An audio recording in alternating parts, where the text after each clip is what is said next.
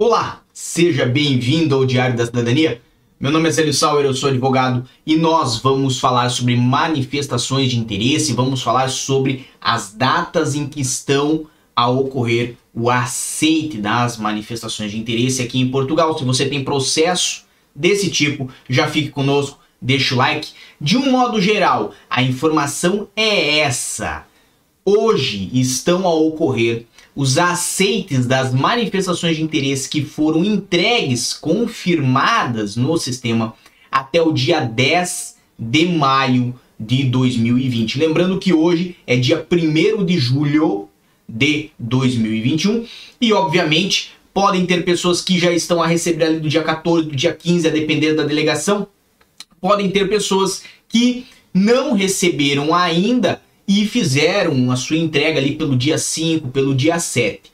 Isto é normal, certo? Existem pessoas que estão vinculadas a delegações que têm menos processos, existem pessoas que estão vinculadas a delegações que têm mais processos, mas numa média, hoje em Portugal, dia 10 de maio de 2020, se você confirmou a sua manifestação de interesse, ou ela já foi aceita, ou ela está a caminho de ser aceita.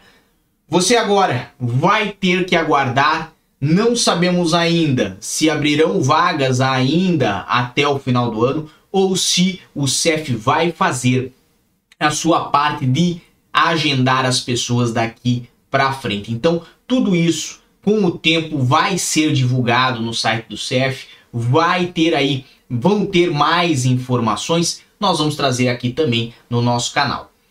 Hoje é dia de Clube do Passaporte e nós vamos falar sobre estatísticas oficiais do CEF do ano de 2020 que podem influenciar aí no seu processo de imigração e sobre o futuro da imigração. Convido inclusive todos os colegas advogados que acompanham aqui o no nosso canal a aderir ali no Clube do Passaporte porque esta informação ela é imprescindível e estratégica se você atua na área de imigração. Se você atua e não acompanha esse tipo de informação, você está pelo menos 10 passos atrás de qualquer outro que acompanhe.